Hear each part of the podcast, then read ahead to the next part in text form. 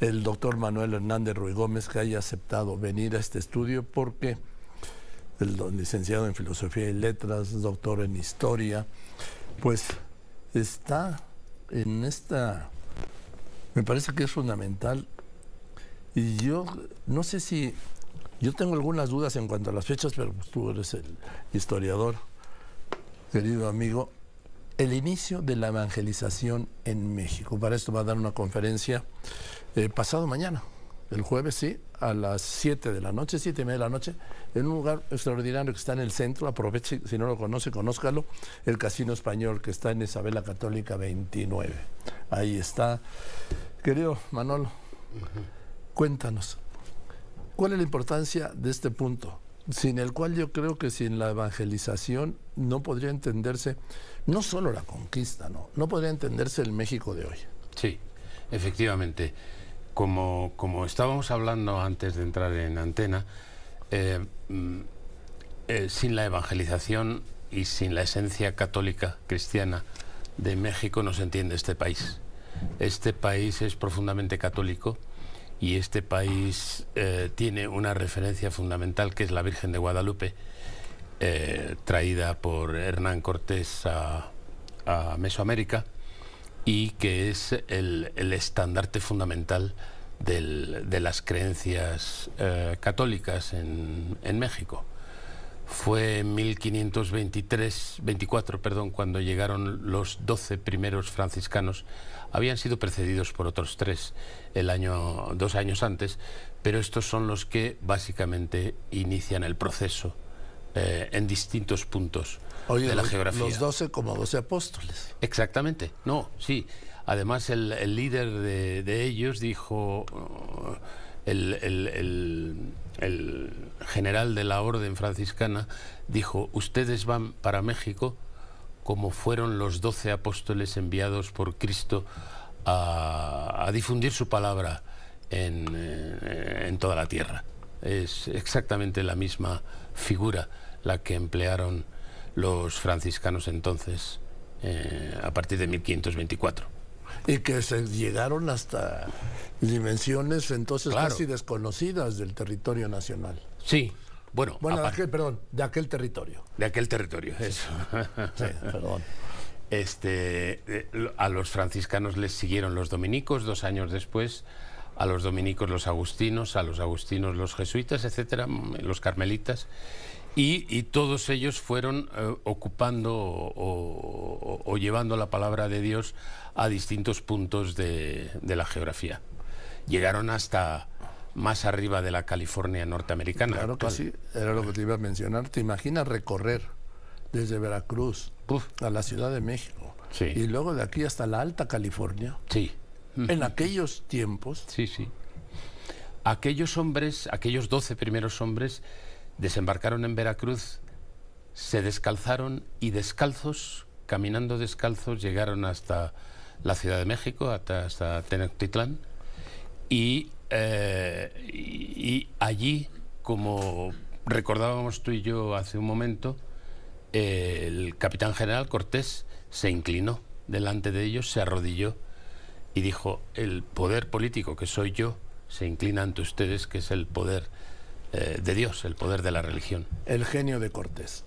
Perdón, aunque para algunos no esté bien, ya saben para quién, y quiere quitarle hasta el nombre del mar de Cortés, hay que reconocer el genio de Cortés. Sí. El genio de Cortés, eh, que fue un, no simplemente un líder militar, fue un líder político y diplomático de primera dimensión, que supo aunar toda la oposición que había al poder azteca entonces en Mesoamérica para eh, juntos, tlaxcaltecas y otras eh, y otros indígenas, ocupar el, el, poder central en Tenochtitlán.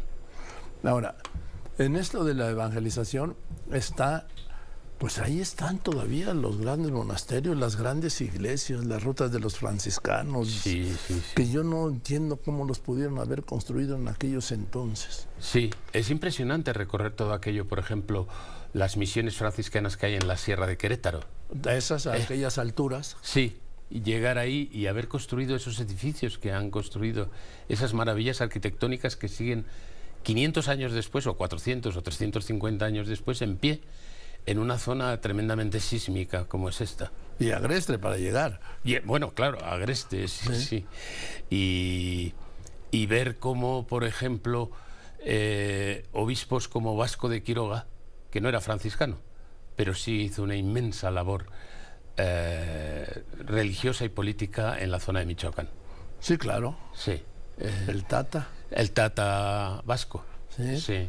Que tiene estatuas en muchísimos pueblos de, de, esa zona del estado de Michoacán. Ahora, ¿cuál es el punto central del inicio de la evangelización? ¿Podría ser esa imagen de Cortés inclinado, incluso puso la rodilla en tierra eh, para eh, inclinarse ante la cruz?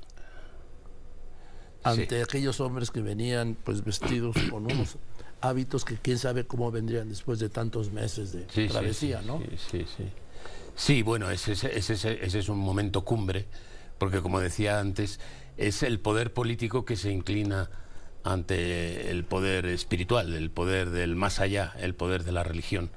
Y eso, claro, los habitantes de, mm, de Mesoamérica debieron quedar impresionados, porque ellos venían de ese concepto de que el Tlatoani, de que el, eh, emperador azteca era, era hombre y dios al mismo tiempo.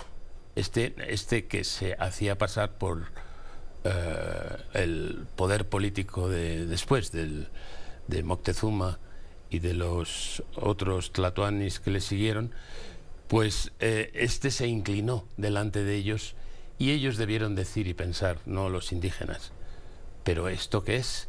Si este que es el que manda y el que tiene todo el poder se inclina ante estos, estos hombres que, que, que, dignidad tienen. Eh, y fue eso lo que facilitó realmente eh, el, el proceso evangelizador, a partir de entonces. Y el proceso que se extendió por todo el país, orden tras orden, ¿verdad? Exactamente, sí, orden tras orden. Los dominicos eh, se fueron a la zona de Oaxaca, los franciscanos por aquí en los alrededores y también en Querétaro y subieron hasta la, la California norteamericana, los jesuitas en todo el país. En fin, fue, fue todo un proceso muy bien planificado por el poder político y en connivencia con las autoridades de las órdenes religiosas y los obispos. Oye, ahí está, hablas de los dominicos y hablas de Oaxaca. Es extraordinario el templo de Santo Domingo. Es extraordinario, eso es una verdadera maravilla. Sí. Es una maravilla que a los que no lo conocen y puedan pasar por Oaxaca, les recomiendo vivamente que lo visiten. Eso y el, huerto que tienen eh, justo, justo pegado al, al templo donde, donde cultivaban y enseñaban a cultivar todo tipo de, de, cuestiones agrícolas. En fin. Sí. Eh,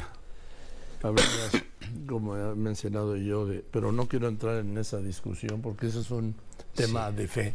Sí. Sí. Y en los temas de fe, pues es un tema casi de dogma. Vamos, para aceptar el dogma hay que tener fe. El que no tiene fe rechaza el dogma. Sí, exactamente. Y como tú y yo somos hombres de buena fe. Eh, sí, exacto. Gracias a Dios. Sí. no entremos en el dogma. Sí, sí. quería, sí quería decir que esto es una iniciativa de la Arquidiócesis de México. Sí.